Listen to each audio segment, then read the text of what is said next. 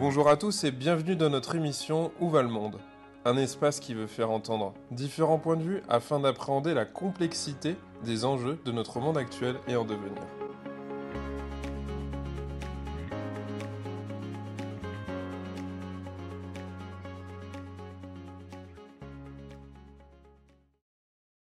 Mathieu Poirot, bonjour. Aujourd'hui, on vous reçoit pour l'émission Où va le monde? On va parler un petit peu d'un thème principal qui sera la dette psychologique. Est-ce que vous pouvez nous présenter, vous présenter à notre auditoire? Je m'appelle Mathieu Poirot, je suis psychologue des organisations. Euh, j'ai à la fois un cursus de, psychologie sociale. Euh, je suis également docteur en gestion et j'étais formé euh, notamment dans tout ce qui est approche systémique et cognitivo-comportementale. D'accord. Très bien. Comment vont les entreprises en ce moment? Il y a un thème qui revient, c'est la grande démission, beaucoup. Donc euh, voilà, comment ça se passe en ce moment?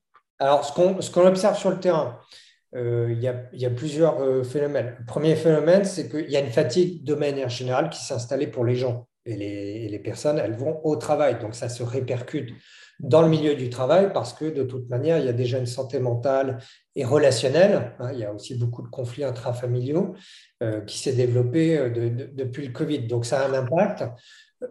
J'ai jamais eu autant euh, de, crises individuelles à gérer euh, depuis euh, deux ans. À titre d'exemple, j'ai eu sur une période quasiment un suicide toutes les deux semaines à gérer. Habituellement, j'en fais deux, trois par an.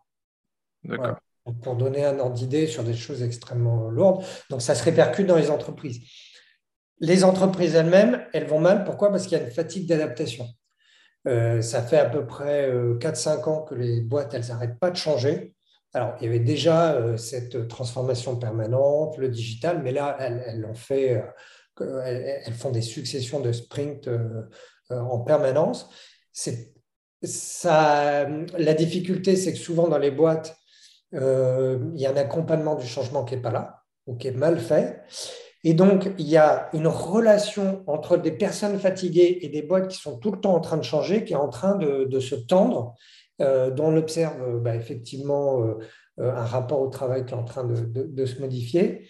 On, voit qu'il y, a une montée quasiment de la défiance de manière très puissante dans les organisations et une baisse de l'engagement qui était déjà parfois un peu faible, mais qui s'est vraiment nettement accélérée. quelque part, au-delà même d'une crise de sens, moi j'appelle ça une crise de légitimation. C'est-à-dire, en gros, pourquoi je me donnerais autant pour une entreprise? L'organisation, si on réfléchit, c'est ça son objectif, c'est de faire en sorte de faire coopérer des gens et donc d'être suffisamment légitime pour qu'il y ait des personnes qui ont envie de produire ensemble. D'accord, donc ça me fait presque penser à, ce qu'on dit la crise de l'autorité euh, chez les jeunes. C'est-à-dire, je ne reconnais plus ton pouvoir ou ta légitimité à me dire ce que je dois faire. Complètement.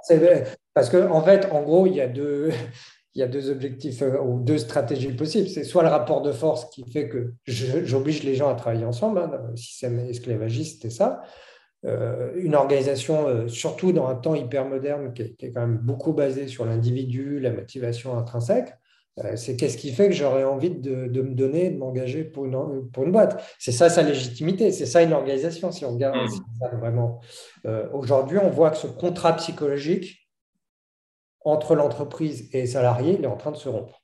On, va, on, va, on, arrive au contrat et je sens que là, on va aller sur le sujet. Mais juste avant, parce que des choses très intéressantes, tu as parlé de fatigue et de Covid. Bon, euh, le Covid, c'est tout proche. En même temps, ça fait longtemps. Donc, euh, ça rejoint mon sentiment qu'il y aurait encore cet effet palpable. Euh, et donc, toi, tu le confirmes. Tu sentirais encore ce truc-là. Euh, cette rentrée, en plus, elle a l'air un peu compliquée. Là. Euh, entre septembre et décembre, je pense que les choses vont être euh, plus compliquées. Elles se sentent sur le terrain. En plus, concrètement, tu le vois. C'est plus qu'un, c'est pas qu'un sentiment quand tu parles de, de, suicide.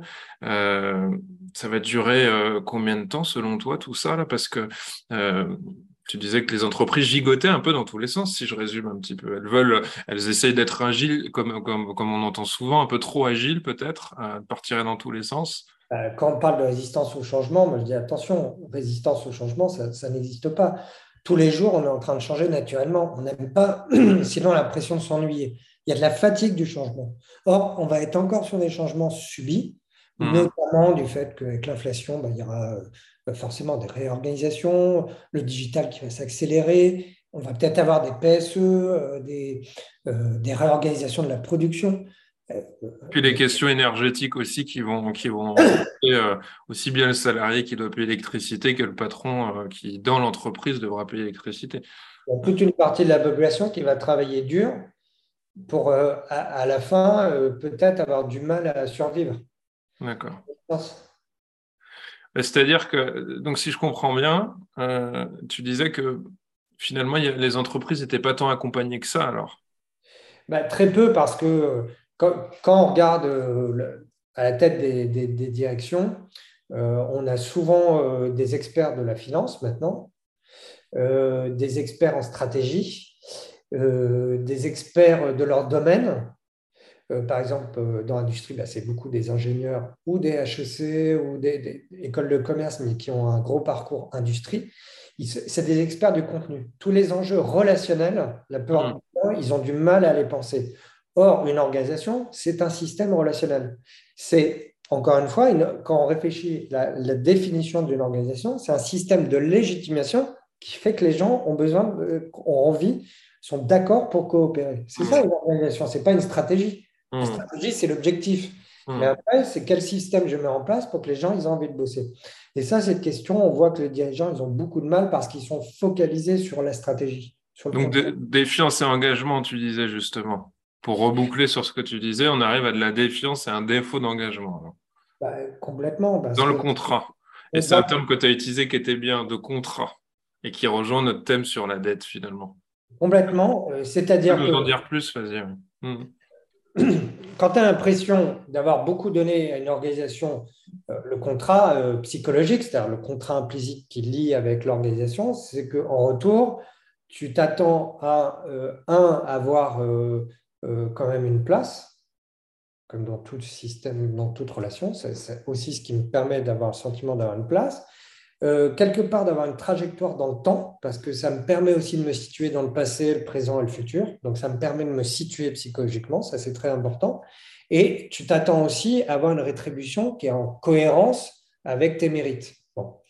Si à chaque fois, sur ces trois piliers, tu es déçu, ça va, au niveau du contrat psychologique, te mettre en dette vis-à-vis -vis de l'organisation. C'est-à-dire que tu as le sentiment que la boîte, elle te doit quelque chose parce que tu as été lésé.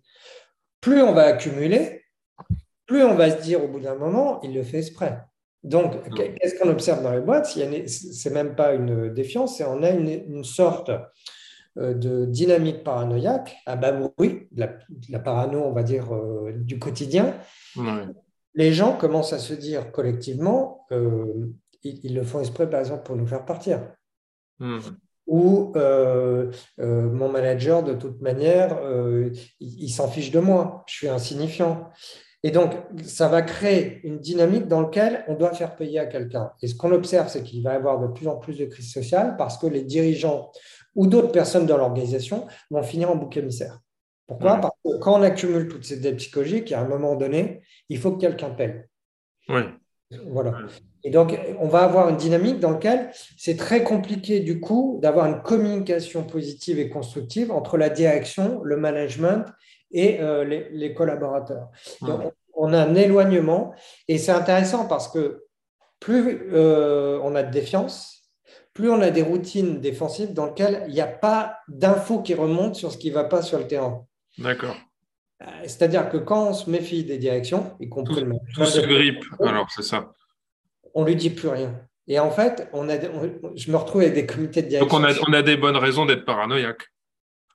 Bah, on va dire ça d'une certaine manière, hein, je dis pas. Ça autoconfirme. Ouais. Ça autoconfirme parce qu'en fait, vous avez des directions qui se retrouvent euh, qui, se retrouvent à pas avoir d'infos et qui disent bah, je n'étais pas au courant de ces problèmes-là. Et en même temps, le fait qu'ils ne règlent pas les problèmes autoconfirme le fait que euh, sans doute, ils n'en ont rien à faire.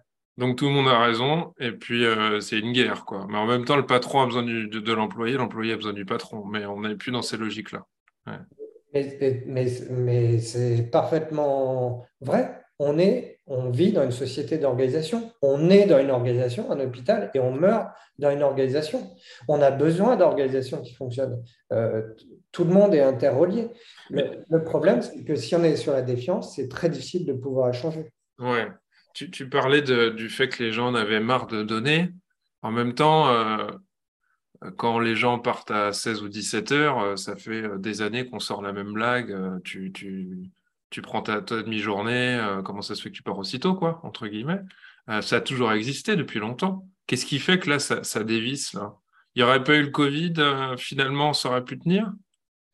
Euh, ça, aurait pu tenir, même si on voit bien que de toute manière, euh, il y a des changements structurels partout dans le monde, notamment avec les nouvelles générations, qui ont un rapport au travail qui est beaucoup plus euh, basé sur l'émotion positive. C'est pas qu'ils veulent travailler moins, c'est qu'ils veulent avoir moins à subir des émotions négatives. Hmm. C'est un peu différent parce qu'on voit sur le terrain, dans une startup où les gens ils s'éclatent, ils sont prêts à faire des heures. Ce n'est pas ça le problème. C'est l'expérience qui va, qui va compter. Dans le contrat psychologique, c'est est-ce que j'ai une expérience positive de. Oui, pas l'expérience passée, ce que je vis sur le terrain. Je vis sur le terrain. C'est pas que de l'argent que je viens chercher aussi. C'est ça qu'on est en train de dire. Complètement. Après, c'est à la fois intéressant et à la fois dangereux parce qu'il euh, y a une confusion de plus en plus grande entre euh, une famille et une organisation. Ah oui, parce qu'il faut me satisfaire d'une certaine manière, et si mon patron il n'est pas gentil, euh, finalement, je ne reste pas. Enfin, je me dis, ça peut recréer des confusions particulières. C'est très bien que tu puisses en parler. J'aimerais bien que tu continues là-dessus parce qu'on pourrait confondre famille et entreprise. Quoi. Et, et c'est là le, en fait, c'est un contrat transactionnel avec une organisation. C'est-à-dire que je suis payé aussi en partie pour avoir un salaire. Il n'y a, a, pas un rapport d'amour. Une famille, c'est basé sur un rapport affectif d'amour. Le problème, c'est que toutes les institutions sociologiques, elles ont plus ou moins euh, disparu, hein, que ce soit la religion, que ce soit euh, l'État, le nationalisme, même si on voit que ça va revenir, et ce n'est pas pour rien, c'est parce qu'il y a un système de compensation. Et donc, il y a une charge affective qui pèse sur les entreprises qui est très forte. C'est-à-dire que quelque part, euh, on investit énormément au travail parce que c'est devenu le point central un peu de, la vie euh, adulte, entre guillemets, même parfois plus que le, que le couple. Mais du coup, on est dans un système affectif qui crée aussi peut-être une forme de surengagement émotionnel qui est, qui est, malsain. Et quelque part, ce qui peut être intéressant euh, dans ce qu'on est en train de vivre, c'est de revenir à quelque chose qui est beaucoup plus sain, qui est mmh. que on a besoin d'avoir une vie à l'extérieur du boulot. Parce que en fait, on pourra retomber dans quelque chose de plus délétère, c'est-à-dire qu'on pourrait partir d'un système travail qui sera assez froid, les jeunes voudraient avoir des relations affectives, ils viendraient euh, chercher un endroit où ils ont une belle expérience, mais donc ils seraient encore plus possiblement pris dans des pièges affectifs dont ils auraient du mal à sortir. Donc on pourrait dire que la souris s'est échappée d'un problème pour retomber dans quelque chose qui sera encore plus compliqué, non? Bah, quelque part, est-ce qu'on n'est pas en train de le faire avec euh, les propositions de, salariés nomades euh, qui vivent dans des tribus euh, ensemble, avec des codes, et puis on est beaucoup dans des faux semblants dans ce système-là? Ouais. Ça, on reste, on fait, on fait un mélange des genres. Je, pense que, sincèrement, aujourd'hui, l'idée, c'est de pouvoir effectivement proposer une expérience quand même aux collaborateurs qui soit intéressante mais dans lequel on est sur un contrat psychologique de travail. Hmm. Euh, le, surengagement affectif qui a été euh, proposé par de nombreuses entreprises, pour moi, il est dangereux. Il se contre elles à un moment donné. Et on le voit même pour les grands groupes euh, de la Silicon Valley, on voit bien qu'il y a eu des mouvements et que, par exemple, à Google, il y a à la fois des grèves, à la fois des démissions, à la fois les gens reviennent. Et on voit bien qu'on est en train de revenir euh, un, mode de pensée où, oui, on peut euh, être plus flexible avec le télétravail, on peut proposer des choses autour de la qualité de vie au travail, mais où on va éviter d'être une famille. Oui, et puis en même temps, dans une famille, il peut y avoir des conflits de loyauté, et puis on peut être mal à l'idée de dire des choses. On peut dire, mais écoute, chérie, dis-moi ce qui va pas, et puis être, ne pas être en capacité de pouvoir parler parce qu'on fait partie de la famille, ou parce que l'autre a posé la question de ne pas pouvoir entendre la réponse. Donc après, on rentre dans des enjeux, euh, à une couche d'enjeux encore plus compliqués, je dirais euh, beaucoup plus complexe et qui se retourne finalement le risque c'est que ça en fait quelque part c'est comme si l'entreprise se disant euh, un, je ne peux plus proposer, euh, par exemple, le contrat euh, psychologique du type emploi à vie versus loyauté, donc je vais le remplacer par une forme d'engagement affectif. Ouais. Implicitement, ça a été toute la tradition de la culture d'entreprise. La culture d'entreprise, c'est on rentre dans quelque chose d'un peu de l'ordre de la tribu, donc de la famille élargie. on, voit bien que ce qui est dangereux, c'est qu'effectivement, en retour, ça peut provoquer ce qu'on observe dans les familles, c'est-à-dire une sorte de violence parce qu'il y a des déceptions très très fortes et des dettes psychologiques beaucoup plus importantes du, coup. Hmm. C'est aussi pour moi ce qui fait que de plus en plus au, travail, les gens peuvent être à risque de burn-out. Parce que ça, c'est très important pour, pour les auditeurs. Le burn-out, pour moi, ce n'est pas une pathologie de la surcharge c'est une pathologie du surengagement au travail. C'est-à-dire que parce que je me surengage émotionnellement au travail et que je suis déçu, j'emmagasine de plus en plus de dettes psychologiques et à un moment donné, hmm, je décompense parce que euh, j'ai l'impression d'être dans le sacrifice. Si je bosse beaucoup, mais que j'ai un rapport au travail au niveau émotionnel qui est un peu plus distancié, moi j'observe très peu, je peux avoir des phénomènes de fatigue, mais j'observe très peu de burn-out. Les gros burn-out, c'est cela. Pourquoi? Parce que ça veut dire que je mets en jeu mon identité profonde. Oui, ma définition de ce que je suis va, va, être en lien avec cette relation de travail. Donc, quand ça ne va pas, que je suis dans le sacrifice, c'est quelque chose d'extrêmement profond qui explose. Hmm. Puis dans la dette, il y a de l'attente alors, oui. manière. Ah oui, on attend en retour, euh, euh, voire même, euh, ça c'est important, je travaille beaucoup sur la notion de sécurité, d'insécurité ontologique, c'est-à-dire quelque part, on attend implicitement de l'entreprise qu'elle nous définisse en tant que personne, hmm. nous aide à, donner un sens à la question pourquoi je vis. De plus en plus, on va répondre à pour qui je vis la question, ça va être euh, en quoi l'entreprise me permet de donner du sens à mon existence par l'intensité, par la relation. Si j'ai cette attente-là et que je suis déçu, c'est extrêmement destructeur pour le moi de la personne. Donc, elle peut décompenser de manière extrêmement profonde. Et tous les psychiatres, tous les psychologues euh, qui ont travaillé sur la souffrance au travail depuis une vingtaine d'années disent que les décompensations, euh, notamment de burn-out, sont de plus en plus lourdes obligés d'aller sur des médications euh, de psychose aujourd'hui. Parce qu'il y a des gens qui n'arrivent plus à décrocher émotionnellement parce qu'ils ont mis tellement de leur sécurité intérieure, de leur sécurité, euh, j'appelle euh, ontologique, je trouve c'est plus large que psychologique, vis-à-vis de l'entreprise, que quand ils sont déçus, on est limite sur de la rupture amoureuse profonde. Oui, mais justement, alors je vais poser une question un peu décalée, je ne sais pas si elle va être claire, je vais essayer de la formuler. Est-ce que finalement, on n'attendrait pas un peu trop Et j'aimerais faire le parallèle avec l'éducation nationale. Mmh j'ai l'impression que de, décennie en décennie, on attend des choses qu'on n'attendait pas à l'époque euh, de cette institution qui est censée maintenant euh, servir un peu à tout et à rien et, compléter l'éducation des enfants euh, sur tous les plans en fait. On n'est plus uniquement pour transmettre du savoir, mais les enfants euh, doivent être élevés quasiment par les professeurs. Parfois, c'est presque ce qu'on pourrait entendre. Est-ce que là, dans l'entreprise, on n'attendrait pas justement euh, d'avoir euh, de l'amitié, de l'amour parental On n'attendrait pas finalement un peu trop et qu'à une certaine époque, c'était peut-être plus clair en fait? Si, si, très clairement, il y a, un contrat psychologique qui est, ambigu, dangereux, qui est aussi utilisé par les entreprises bah, c'est un levier, encore une fois. Quoi, je, bah, euh, sachant qu'en plus, euh, une partie du pouvoir d'achat a quand même baissé. Et puis, on a une bipolarisation de la société. C'est-à-dire qu'il y a de plus en plus de gens, y compris dans l'entreprise, qui, ont, euh, qui sont un peu des gagnants du système et d'autres qui, qui ont le sentiment, et pas complètement. enfin, c'est aussi à juste titre. De, de, plus en plus d'être exclus du monde économique parce qu'on a moins besoin d'eux données économique et cognitive intellectuelle, euh, bah, les, diplômés qui parlent plusieurs langues, euh, ils sont tranquilles. Mais euh, de plus en plus, on a des, personnes qui sont un peu des localiens, ouvriers dans son usine perdu en plein milieu de la pampa. S'il il perd son job, il perd sa, maison, il perd tout. C'est de plus en plus le cas. Bah, ces gens-là, bien sûr que psychologiquement, ils ont l'impression d'une certaine insignifiance sociale. Hmm. Ils demandent à être rassurés encore plus par leur, entreprise. Et donc, quelque part, tous les marqueurs sociaux euh, qu'on a aujourd'hui, euh, la défiance, le populisme, euh, le, nationalisme qui remonte partout, c'est en train d'indiquer quoi? C'est qu'on a une, société qui n'est pas saine.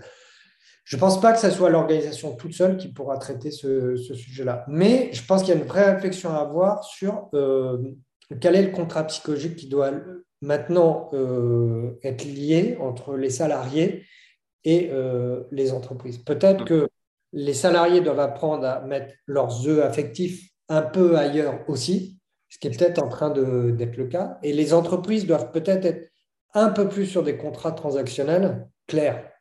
Donc il faudrait rappeler pour faire une boucle avec euh, ce que tu disais sur le couple, qu'un homme ou une femme est conduite, il faut toujours faire attention. Euh, j'ai encore deux petits, deux petits points. Imaginons que j'ai un, voilà, un chef d'entreprise à côté de moi, mais de toute façon, il y en a plusieurs qui vont nous entendre. Euh, ils t'entendent depuis tout à l'heure, ils sont un peu paniqués parce qu'ils se disent peut-être, mais ça se trouve, j'ai ancré de la dette psychologique sans même m'en rendre compte. Donc objectivement, concrètement, est-ce que tu as as des, conseils à donner à, un chef d'entreprise pour, pour voir où est-ce qu'il aurait pu mettre des points d'achoppement qui seraient préjudiciables pour la suite? Est-ce que tu, tu, peux nous donner quelques exemples quoi Alors, par exemple. Nous, on se comprend peut-être un peu trop là.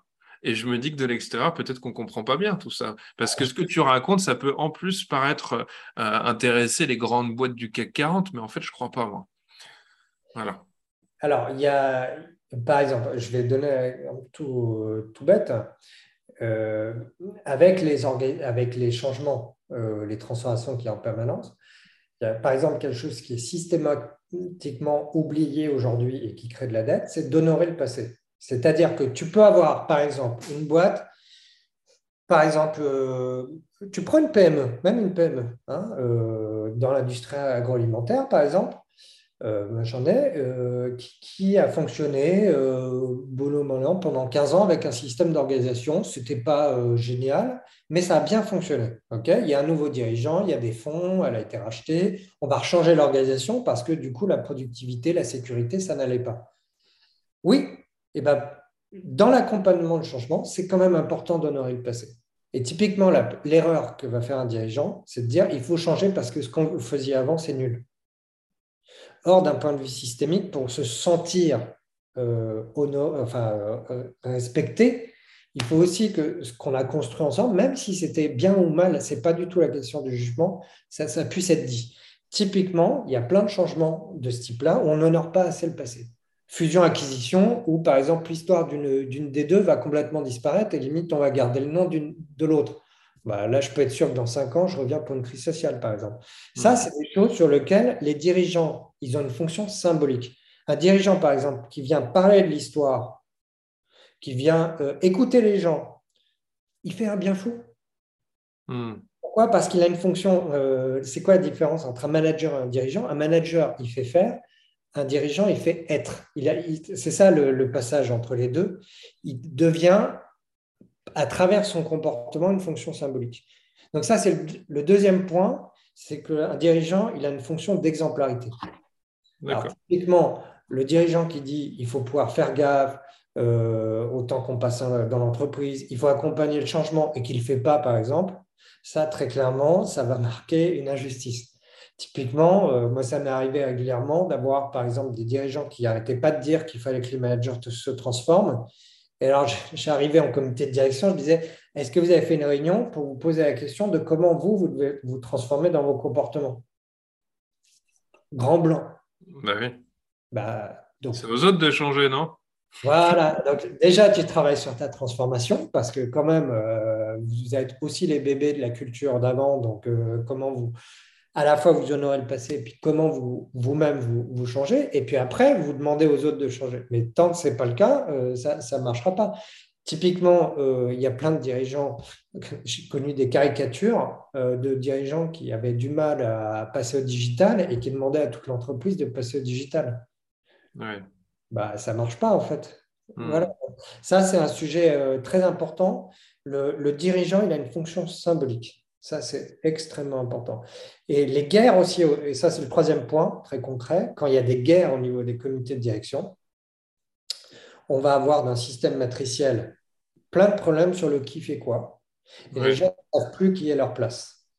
Et ça, c'est comme dans tout système relationnel, quand les gens ne peuvent plus savoir quelle est leur place, parce qu'il y a des guerres au-dessus, ça crée des conflits de loyauté et autres c'est évident que ça va créer des dettes. Ce qui est, très intéressant, c'est qu'on on va souvent pointer du doigt en appelant euh, un intervenant extérieur, ce qui, ce qui déconnerait, entre guillemets, en bas de la pyramide, si on schématise, alors qu'en fait, il y a quelque chose qui ne va pas en haut, quoi, tout simplement. Dans les comités, ça ne va pas. Mais on est très étonné de voir que sur le terrain, les salariés ne s'entendent pas entre eux. Voilà. Parce qu'en plus, la plupart du temps, il n'y a pas de remontée, mmh. à cause justement de la défiance. On ne leur dit plus en plus que ça déconne. Et comme eux-mêmes sont pourvoyeurs de reconnaissance, symbolique, mais y compris de carrière et financière, on va se suradapter à eux. C'est souvent ce que je dois expliquer aux dirigeants. Attention, vous avez un piège, vous avez un super pouvoir, c'est que les gens s'adaptent à vous. Et donc, plus vous restez au pouvoir, plus les gens se sont adaptés à vos travers comportementaux, moins vous en savez sur vous. Et donc, ils sont isolés en fait de la réalité de, terrain. Donc, moi, je suis maintenant persuadé que l'accompagnement des équipes de direction, c'est le meilleur élément de prévention de l'organisation. Mmh. Oui, bien d'accord. Pour terminer, Mathieu Poirot, une dernière question. C'est le titre de l'émission. Selon vous, où va le monde? Euh, Où va le monde? Je pense qu'on va, on est en pré-crise sociale, euh, qu'on va avoir euh, de plus en plus de mouvements négatifs sur la dynamique paranoïaque de groupe, que ce soit au niveau sociétal, organisationnel. Mais c'est comme dans toute crise sociale, on va arriver à un pic et c'est ce qui va nous obliger collectivement, après dans l'inconscient collectif, à trouver plein de solutions émergentes. Donc à la fois, je suis pessimiste à court terme, je pense qu'on va avoir une période de turbulence, mais je pense que c'est pour du mieux parce que ça va nous obliger à, transformer et on va avoir plein de choses hyper intéressantes et enthousiasmantes qui vont émerger de, cette période. Et comme on dit finalement, dans chaque crise, il y a toujours une opportunité. Complètement. Je pense que le changement euh, positif, il est déjà euh, en route. Mathieu Poirot, merci pour tout. Et euh, merci pour tous ces éléments. Et puis, euh, on, espère que ça viendra inspirer un petit peu les chefs d'entreprise, les salariés, de prendre un peu de hauteur. Ce qui a été quand même très pertinent, je trouve, c'est d'être sorti un peu des, concepts basiques qu'on entend habituellement et de comprendre que la dette psychologique, bah, c'est peut-être en dessous un levier à observer pour comprendre euh, finalement pourquoi certaines scènes d'entreprise sont si étonnantes et intrigantes. Merci Mathieu. Euh, merci de l'invitation et au plaisir.